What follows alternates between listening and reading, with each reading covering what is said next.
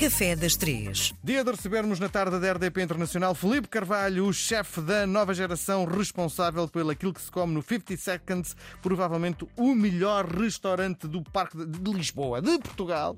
Basta olhar aquela vista e depois temos as comidas maravilhosas do Felipe. Felipe, bem-vindo! Olá, olá a todos.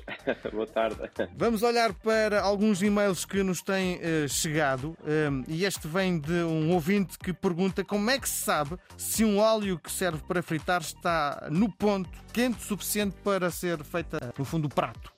Então, é, para mim é de uma forma um bocadinho, vamos dizer, básica, não é? Nós não podemos pôr o dedo lá dentro porque nos podemos queimar. Claro. Portanto, ou, ou, ou, temos uma sonda que nos permite, a gente, ao, ao pormos a sonda dentro do óleo, compreender a temperatura em que o óleo está, ou de outra forma tem que ser um bocadinho por instinto, por intuição. Sim, e o, uh, no seu 50 Seconds tem essa sonda? Claro, temos sondas para, para ver a temperatura do óleo, a temperatura da carne, a temperatura do peixe, para tudo.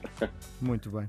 Bom, mais uh, uma dúvida de um ouvinte: é correto temperar carne uh, que será grelhada antes de ir ao lume, antes de ir ao fogo? Isto é, há quem diga que só se deve temperar a carne com a carne já no grelhador. Faz sentido temperar antes? Pessoalmente, se for carne para grelhar, eu acho que faz sentido temperar temperar ao momento. Porquê? Uma vez que você tempera a carne, o que, é acontece?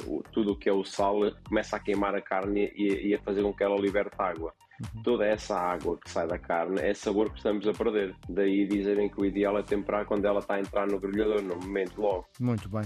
Bom, vamos lá olhar para o que nos traz hoje no Café das Três. O que é que nos traz hoje? Então, hoje trago uma cocada. É uma coisa sem muita gordura, uma coisa mais não vou dizer light porque tem açúcar. Isto vem do Brasil, não vem? Uh, não sei se vem do Brasil, é uma coisa muito típica também nossa portuguesa, as cocadazinhas pequeninas, todas as pastelarias têm, para, para um chá, para um café, não é? E é uma coisa relativamente fácil de fazer uh, e, e, que a maior parte das pessoas pode ter em casa. Muito bem. Uh, isso é feito como?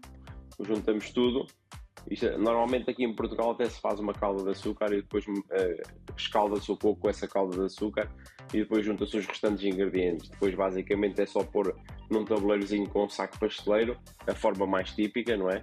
Uh, e levar ao forno a cozer. Muito bem. Filipe, nós voltamos a conversar na próxima semana. Um grande abraço e até para a semana. Tá, muito obrigado.